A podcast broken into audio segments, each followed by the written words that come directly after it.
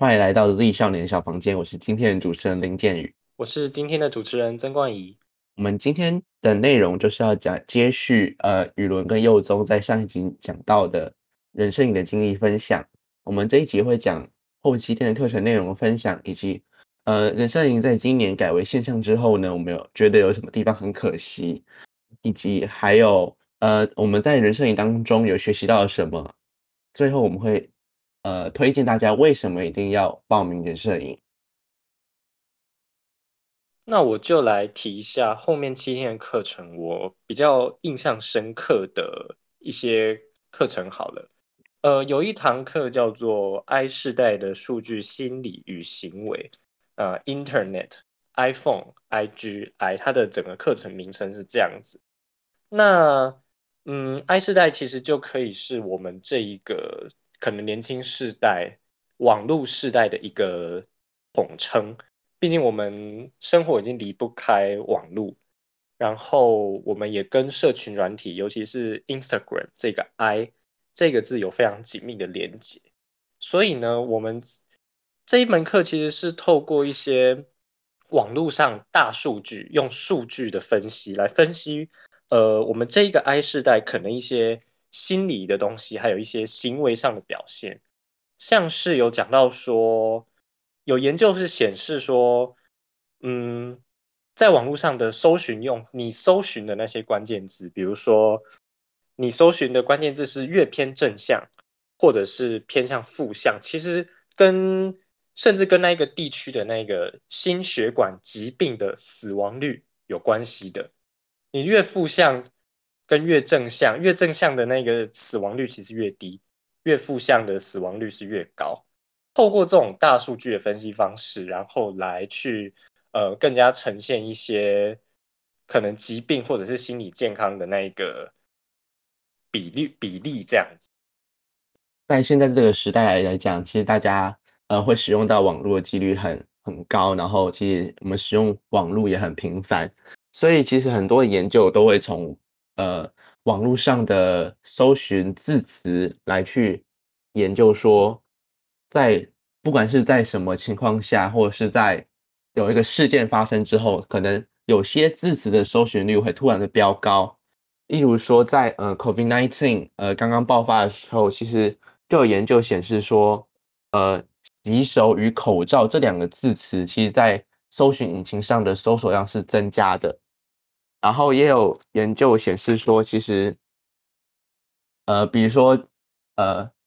一个国家的民众，然后，然后在他的呃搜索引擎上搜索比较多，呃，有与防疫有相关的的呃字词或者知识的时候呢，其实那个国家的防防疫成效会比较好，然后病例数会比较低。从这一堂课当中，我们就是学到说，其实网络不管是尽尽管只是简单的搜寻，其实对我们的整个心理，甚至一整个地区的这一个，我们刚刚有提到疾病，其实都是有非常大的影响的。就是它其实在告诉我们说，这整透过这整个大数据看来，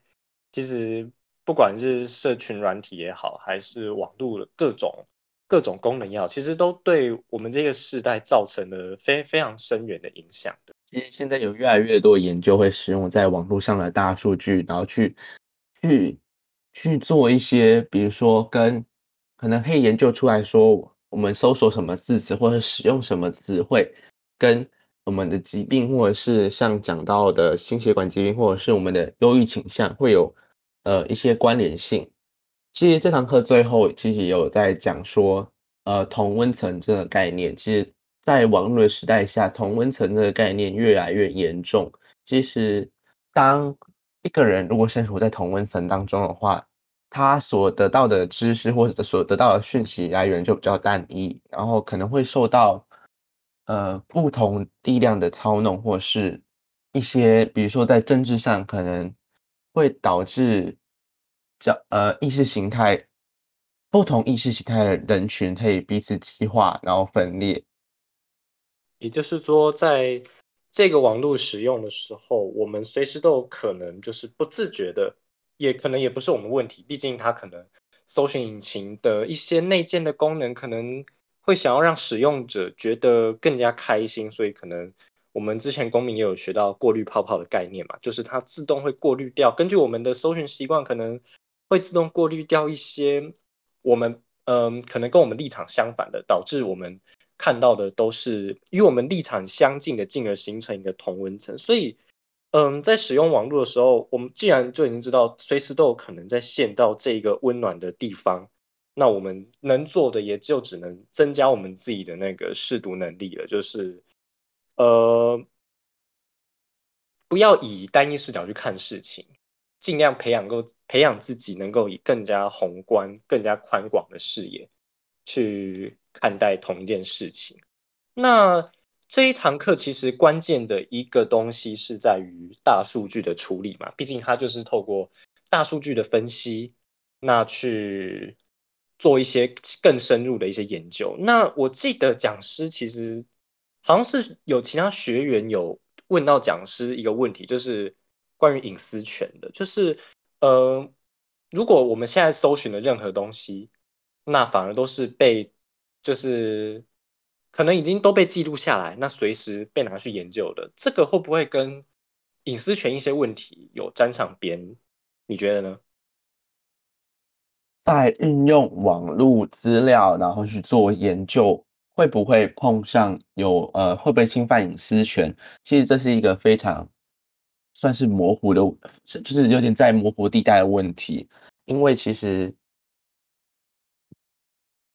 你呃，各位在使用呃一些网络软体或者是一些呃网搜索引擎的时候，其实这些资料都会留在网络上面，然后储存在各公司的伺服器当中。呃，这些公司要把伺服器的资料拿去做什么用途，其实没有什么法规去管控的。虽然呃很多的公司都现在都出来声明说他们会保障使用者的资料，然后会保障呃资讯安全，也花了很多精力与金钱，然后在这上面。但是就是现在网络越来越普及，然后大家使用的越来越频繁，呃自己的个资在网络上很容易就呃传呃流传开来，对对呃各自的保护。然后对个人隐私的呃重视，越来越是一个很越来越受到关注的议题。也就是说，嗯，我觉得这其实就是人文社会学科一个比较奇妙的地方，可以这样说，就是它，你发现我们刚讨论的其实没有特定的一个标准的定律或者答案，它其实就是看你用什么角度去看，用什么方面去想。反而会有不同的结果，所以我觉得这这其实就是在这个人生营当中一个可以让我们更深入去讨论、去醒思的一个地方。它没有标准的答案的这个特性。那呃，我再讲一个好了，在后面七天有诶，可以算是两门课，两门课都跟这个转型正义的议题非常有关，就是我们一天。我们一天其实是早上一堂，下午一堂。那在当中的其中一天呢，这早上、下午这两堂课呢，都是跟转型正义有关系的。那呃，其实也就实话实说的话，其实转型正义到现在为止，其实都是嗯，充满了一个非常，其实讲敏感也可以，讲矛盾也可以的议题，就是不管是在各个族群，呃，从老一辈到我们这样年轻一辈，大家对于嗯，转型正义的这个议题都还是有一定的一个这个不同的想法的。就是说到转型正义来讲，说呃，现行台湾的转型正义其实一直都是算是停滞不前的状态。虽然有很，虽然政府有积极在想说要有呃，比如说像是促转会啊，有积极在想说要怎么继续继续的推进台湾的转型正义，但是好像。最后都会沦为大家在争论说，现在所做的转型正义是不是在针对某一特定政党的行为？所以在这课程当中，其实就讲到说，转型正义这件事情，是对于民主的深化及民主的巩固来讲是非常重要的，也是也算是台湾民主的最后一里路。其实在第一堂课的呃叶浩教授就是讲到说，呃现行的转型制度，呃转型正义的制度有分为三种，第一种就是像是德国的转型正义的制度，他们是完整在清算每一个呃纳粹分子的一些罪行，以及呃把所有事件一一的公诸公诸于众，然后。一一的去反省说，呃，我们这些事情到底做错了哪里，然后我们要怎么预防以后再发生的可能性？他们把纳粹的历史完整的呈现在呃他们的教育当中，也告诉大家说这些事情是非常恐怖的啊，是非常可怕的，也是违反人权的。那我们要如何预防以后会再发生的可能性，以及？我们应该怎么弥补受害者的损失？而在讲到第二种的转型正义的方式，就像是南非的转型正义，就属于比较算是和解的方式，是由呃犯罪者在讲到南非的转型正义是比较属于算是和解的方式，他们会请加害者与被害者共同的。呃，到法院上，或是到一个会议上，然后彼此双方，呃，让加害者，比如说让加害者讲出他的一些在那个时候做了什么事情，然后经历了什么事情，让原本大家可能所有大家可能不知道的真相，慢慢的公开，然后也让呃被害者的家属。知道他到底发生什么事情，让双方可以彼此的沟通，然后彼此的了解整件事的全貌，最后慢慢的去达成和解，达成呃种族上的和解，然后不需把整个社会的裂缝填补起来。在第三种转型正义来讲，像是呃西班牙的转型正义来讲，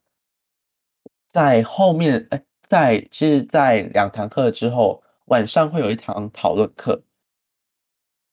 我和我的组员都会认为说，第三种转型正义就是遗忘。遗忘这件事情其实是非常的简单的，但是对于整整体社会是最没有帮助的。虽然很多的仇恨，或者或者是很多的事情，嘿，就是。大家可以选择遗忘，但是他所种下的一些芥蒂或者是一些裂缝，还是存在这个社会当中。遗忘并不能解决这些事情，遗忘可能只是暂时的把这些问题假装看不见而已。其实，在最后就要谈到说，台湾到底要选择哪种方式去做我们的转型正义？嗯，我觉得不管是呃刚刚提到的三种方式的哪一种，我其实觉得，呃，最重要的还是就是就是呃，我虽然我们虽然只是一个呃十六七岁高中生，可是我们已经有深刻感觉到，其实，在政治意识形态这些问题，其实，在我们这台湾上，其实是呃一直以来都是非常的敏感，具有冲突性的，甚至可以。不管是到从比较年长的人，甚至到我们最近学生族群，真的就是，嗯，很容易因为政治造成一些，甚至是思想上冲突、言语上冲突，甚至是很一些比较，呃，极端激化的一些意识的一些冲突。所以我觉得，可能因为我们的历史背景，导致这一块土地上可能过去有一些伤痕，有一些，呃，会导致冲突的地方。那不管是用哪一种转型正义方式，就是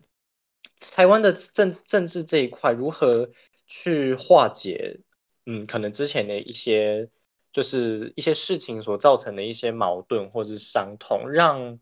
呃一些东西可以不要因为政治而变得更加的黑暗，就是如何让促进这整个社会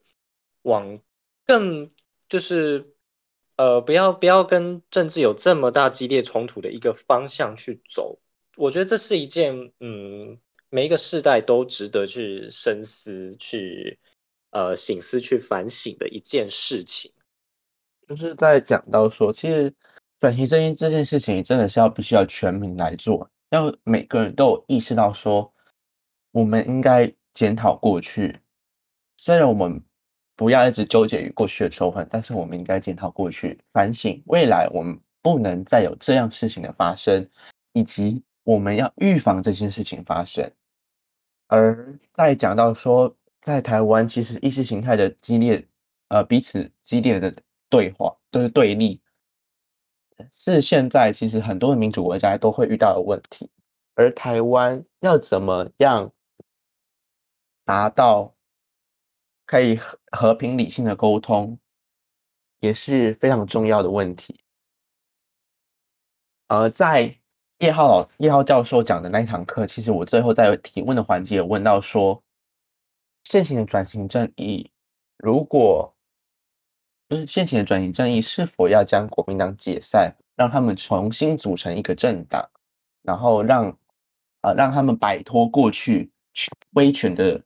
一些历史。而叶浩教授其实最后呃的回应，其实我非常喜欢，就是他讲到说，国民党要不要解散，或是他们要不要重聚，是他们自己的抉择。如果他们如果他们选择呃继续。以中国国民党的身份，呃下去，呃继续在政坛上话，他们当他们是在讲他们的呃，比如说过去两蒋时代的功劳，或者是他们在，如果他们要讲，如果他们要提到他们过去两蒋时代的功劳，他们必然也要提到说，在过去两蒋时代下，呃，对于。在两蒋时代下，独裁专制所造成的、做所造成的伤害，过去的功劳以及伤害都必须的去提出，因为他们是并行的。你不能只能，你不能只讲说，我过去做了很多事情，为中华民国、为台湾做了很多事情，呃，然后就可以去遗忘说，在过去的专制的统治之下，台湾。有多少人民死去，以及对于民主的伤痕有多么的大？还有一堂课，其实我也非常的喜欢，就是黄克先教授他的那堂课的名称叫做《社会学的发生练习：从理解无家者的世界缘起》。就是无家者这个议题，其实在台湾有不停的一直受到关注，因为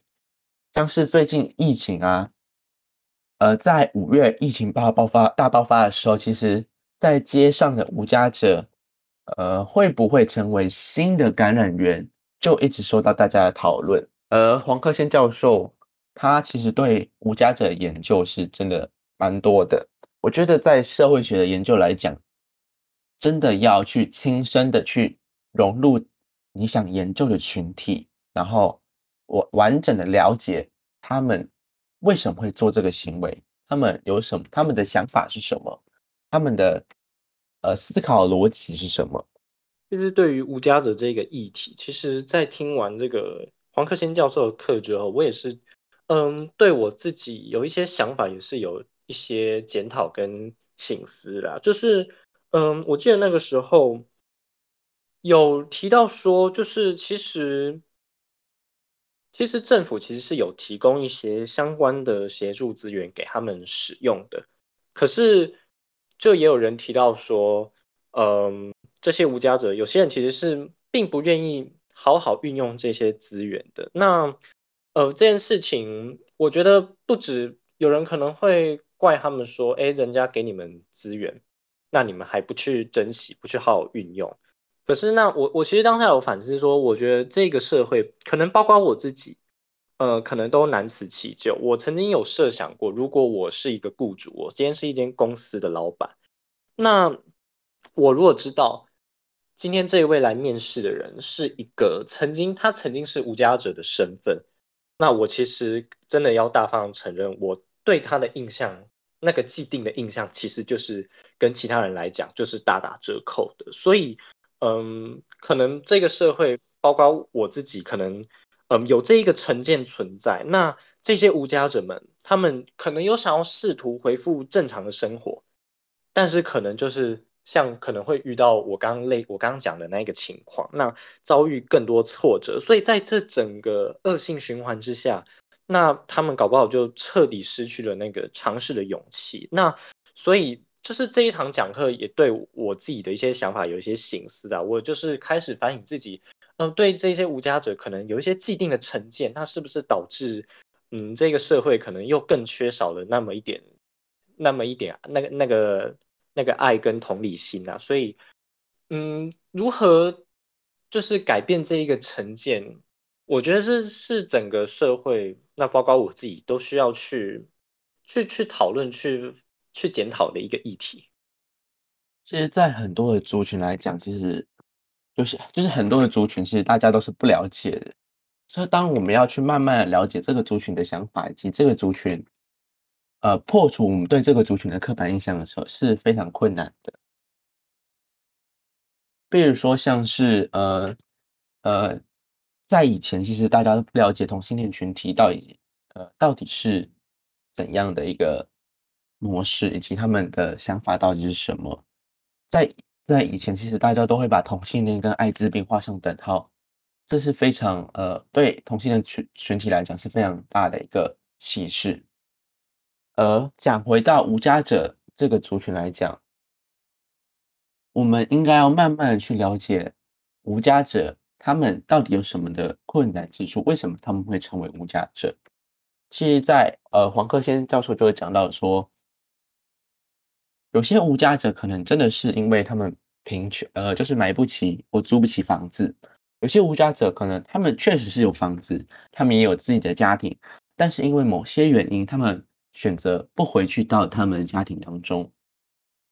呃，黄鹤先教授也有分享到，呃，一个故事，就是在讲说一群大学生他们在呃超市里买了一呃一个推车的物资，然后他们把它推到一个公园。他们想要分呃把这些物资分享给这些有需要的人，呃，他们呃他们就是这样推着那个推车，一直推着推着，然后他们后面其实跟了很多的无家者或者是一些一些人，然后他们就是这样推着推着，然后也没有去管后面那些人，已经跟他们去索取一些东西。然后最后，呃，黄克兴教授其实就讲说，就有去问说，这些大学生为什么不分享这些物资给后面一直就是跟着你们的人？那些大学生讲说，我们想把物资分分享给最需要的人，而不是就是来占用这些便宜的人。然后这些，呃，黄克兴教授也有反问这些大学生说，那你怎么确认出来他们是真正需要人，而不是来？就是想要贪图一些便宜的人呢。那群大学生其实也不知道要怎么回答这个问题，他们也呃分辨不出来。所以其实最后教授是讲说，这些物资到底要怎么分享给有需要的人？会不会在我们一直在确认这些人是真正的贫困，然后真正的？有需求的时候，其实就浪费了很多的精力与钱财。他以这个，呃，他以这个比较小的例子去套用到说，政府在做一些呃社会救助的时候，其实光在审核呃人员的资格，以及在审核他的一些背景的时候，就已经花了很多的钱，不能及时的给予这些。人救助，然后不能将资源，可能不能将所有的社会救助的资源分配到每个有需要的人手上。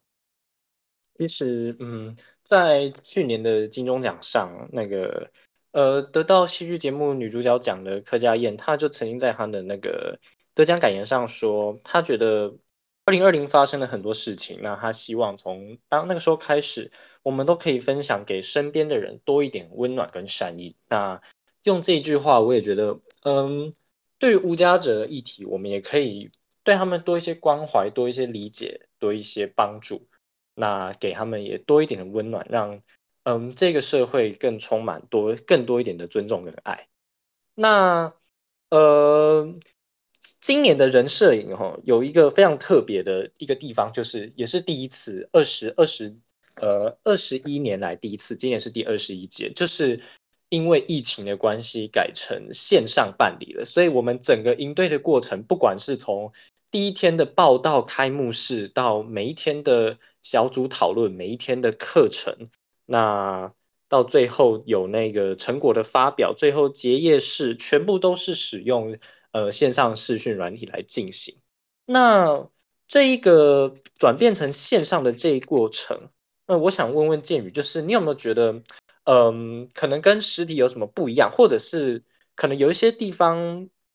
有一有一些不一样，或者是呃觉得可惜吗？有没有这样觉得？其实我觉得说在改成线上之后呢，就是因为在如果在实体上面的话，我们不管是住宿或者是跟吃饭的时候，其实都跟我们营队的成员一起有相处的时间。而改成线上之后，这些时间都会被消呃，就这些就没有没有这些时间了，所以在相处的时间上来讲是减少的。呃，改为线上之后，其实我们只能面对着呃镜头，然后看着别看着我们队员，然后跟他们。彼此的沟通，呃，在一开始的时候，其实我觉得会比较难以去适应，然后会比较呃，想说会比较说，我觉得会认识或熟络，跟营队成员熟络的时间会比较拉长一点。哦，觉得最可惜的地方就是真的不能，就是不能像是。呃，实体课程一样，不管什么时间，呃，在营队在在营队的时间来讲，就是跟营队成员一起，然后在可能在晚上，呃，在住在同一个宿舍的人可以一起彻夜聊天，然后一起一起分享着呃营营队的经历，然后每一天的课程，呃，学习到了什么，然后有什么特别的感想，或者是什么比较记忆深刻的事情。你刚刚有提到，就是没有办法很快的熟络这样子，其实我感触也是蛮深，因为，呃，我记得我那时候第一天其实蛮紧张的，就是坐在电脑前面，哎，居然不是实体也这么紧张，然后坐在电脑前面，然后第一次跟呃组员在荧幕面前这样子，呃，望着电脑，可是看着其他十三个人，一组十四个人嘛。然后看着其他十三个人脸，真的是觉得有一种莫名的那种别扭感，就是隔着一个荧幕，然后感觉就是隔很远，然后跟那个你到现场去面对面那样的交流还是有差，所以其实，呃，这这其实就是一个可惜的地方，就是没有办法跟，嗯，就像就像你刚刚有提到，就是就是呃，实体的话，不管是下课时间、吃饭时间，那其实都是一休息时间。啊，那其实都是一个人跟人之间一个沟通、一个交流、互动的一个机会，但是线上就没有啊。就是呃，下课结束、课程结束，比如说十二点啊，我们就是关掉镜头，然后关掉会议室，然后彼此去吃饭，然后就没有那个互动，所以等于是，嗯，缺点来讲，我们可能队员之间的那一个感情就不会有那么的，不会那么热烈了。这这是一个呃蛮蛮可惜的地方，但是。我觉得改为线上也是，呃，我就是也是我们这一届一个，就是换一个角度想，也是一个蛮新奇的体验啊。就是原来，哎，现在透过这个资讯的发达，那就算是这么长的十四天，那，哎，两百多两百多个人，那我们还是透可以透过线上这样把距离彼此间的距离缩短，然后一起完成这十四天这个课程。我其实觉得也是专属于我们这一届一个独特的一个体验。其实就是改为线上之后，其实大家都会特别珍惜呃跟营队成员呃之间的互动，所以其实我在最后其实跟我小队里面的成员其实都算蛮好的，然后也都呃都有结交到朋友，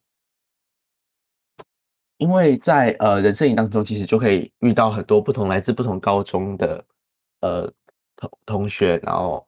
你就会了解呃就会。透过他们的分享了解，说每个高中有什么不一样的经历，然后，然后在，比如说在北部或者是在南部这些比较大的城市来讲，说他们的学校的课程有什么特色，以及他们的生活有没有跟我们有什么不一样？也就是说，平常比较少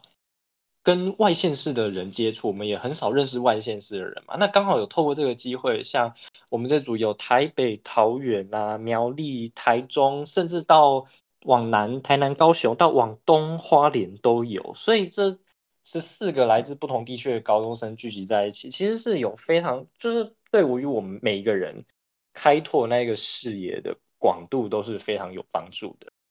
然后在营队当中，其实每个人其实对于，因为这是人文社会科学的话，其实每个人对于人文社会里面有不同的兴趣，然后有比较专精不同的领域，然后在呃讨论实践的时候，其实你会听到很多不同不一样的想法，或者是有些不同的观点，你会觉得哇，原来我都没有想到这件事情。然后虽然有些你可能会不不能认同，但是。这是一个呃沟通交流的机会，然后也是值非常值得大家去珍惜的。我觉得你刚提到一点很好，就是不一定每个人的想法都是你认同的，但是这就呼应到我们一开始提的同温层，就是我们如何我们在这个过程中练习去跨出我们自己原本思考的同温层，那去接触更多不同的观点，让我们整个想法跟视野能够更广阔，也是一个在。呃，这营队当中一个很好的经验跟一个训练，其实，在人生来讲，他的课程的安排，其实，在整体的课程内容来讲，不会那么的困难，已经不会那么的艰深，它反而比较像是点出一个主题，然后引诱发你兴趣，让你想要探索这个领域。所以，其实，在呃人文社会科学来讲，其实我我觉得，我好像也听到很多呃我的。同样营队的成员来讲，说社会学这个领域反而让大家更了解。但是以前会大家会觉得社会学到底是什么？社会科学是不是只有在研究一些社会阶层，或者是很很无聊的在做一些研究，或是在做一些理论上的东西？在呃人摄影来讲，其实有很多社会科学的老教授在分享说他们在。比如说研究，像是刚刚黄克宪教授在研究无家者，他们是他是真的去融入在无家者群体，也是当了他他自称就是说当了无家者，其实有几个月时间。社会学研究，我觉得我我觉得我被我我觉得我也想要去做这些研究，然后也想要呃真正的去融入一个群体去研究他们。然后也有呃，在呃前期练课程来讲，也有一个也有赵恩杰教授，他也探讨到了伊斯兰文化，他亲身的去呃印尼，然后然后去融入当地人生活，去住在那里，然后到最后其实也跟当地人呃呃非常的要好，然后当地人视他为呃就是是也是也。认为他是他们呃村里面的人，然后也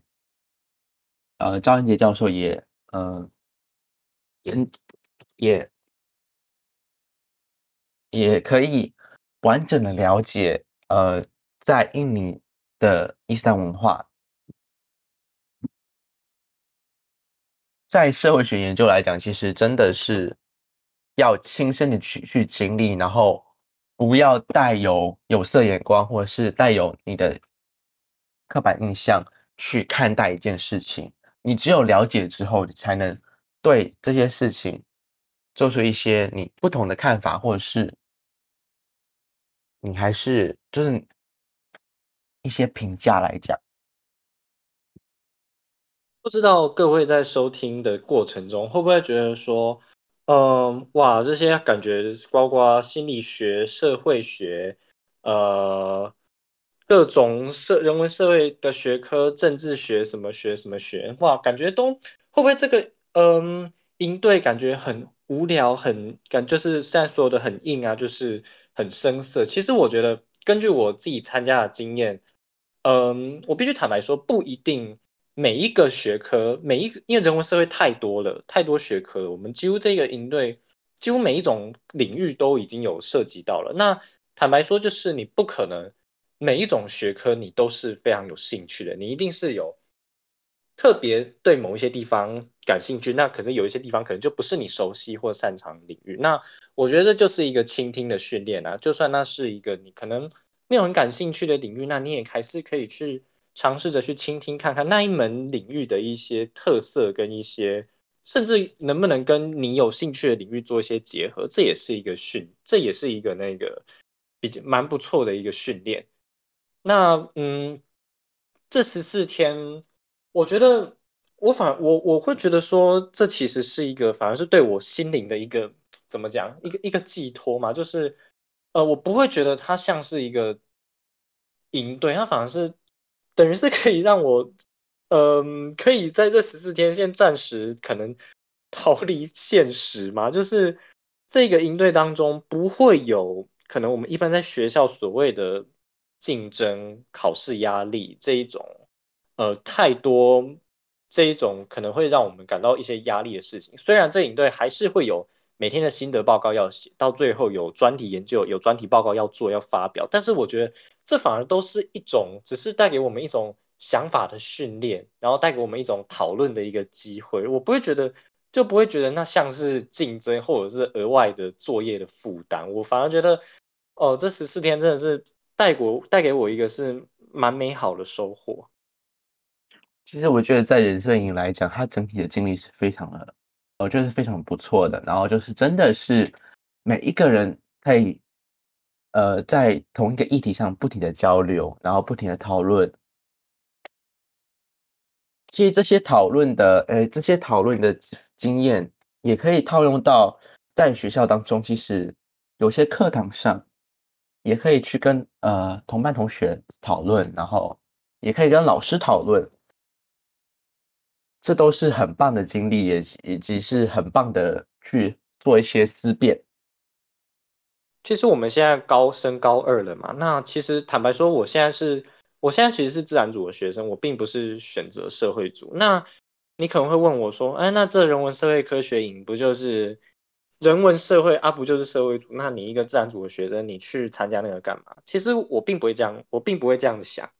我会觉得说，它毕竟叫人文社会，你拆开来两个字，人文跟社会，我们是人嘛？那我们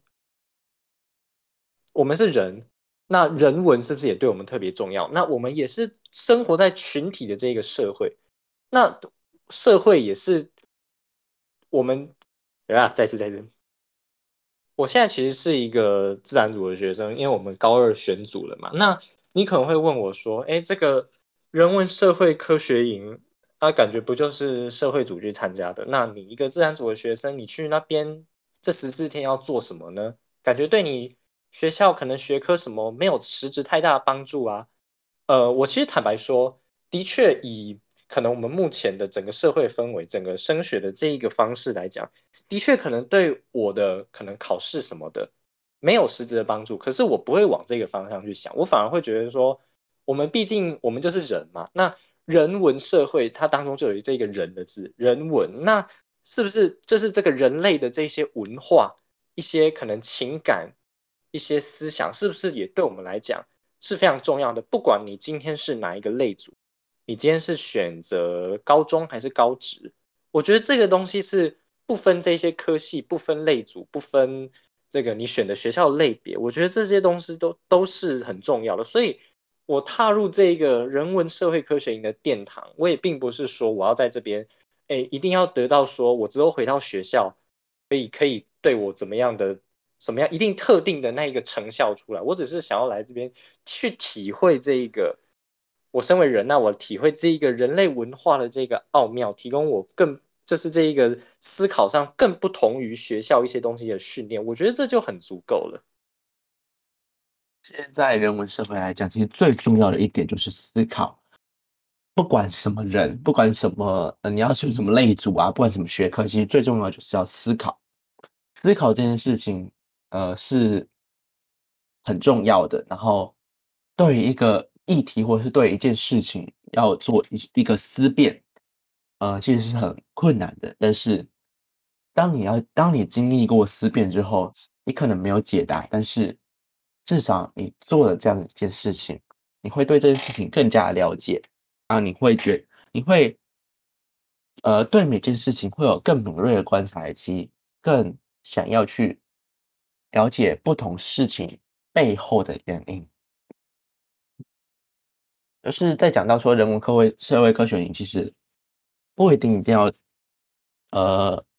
不一定一定要是呃你选文组的人才能参加。其实我们在营队成员当中也认识很多呃自然组的人，来到这个营队来讲说，其实他们也学到了很多东西，他们也呃认识到很多人，然后认识到很多都不同的学科。在现在来讲，其实跨学科是也是一个很重要的趋势，所以在人摄影来讲说，你可以呃真的去体验到说跨学科的研究啊，或者是跨领域的研究是怎样的产生的。因为我们这一集聊了非常多，我们两位在参加人摄影的过程中那的一些经验，然后还有。之后一些收获跟一些醒思跟对自己的一些期许，我们都有聊到。那最后呢，我们真的要来跟大家真的是真诚的推荐一下这个高中生人文及社会科学营。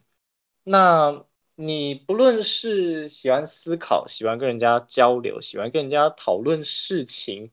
那不管你是你今天是在社会组还是自然组，还是念高中、念高职、念什么科系、什么科别。那这都是一个对你来讲非常有帮助、非常有收获的一个营队，可以来参加。最重要的是，这个营队呢，它其实是因为它有获得那个科技部的一个补助嘛。我们这营队是全程免费的，虽然今年可能疫情没有办法到实体，那个感受没有那么深刻。可是如果明年，哎，在疫情没有再继续蔓延，有获得一定控制的话，恢复到实体的话，那。所有的食宿都是免费的，所有的课程全部都是免费的。那，嗯，每一堂课的教授都是非常坚强的阵容，来自于各个大学、各个领域研杰出的一些研究学者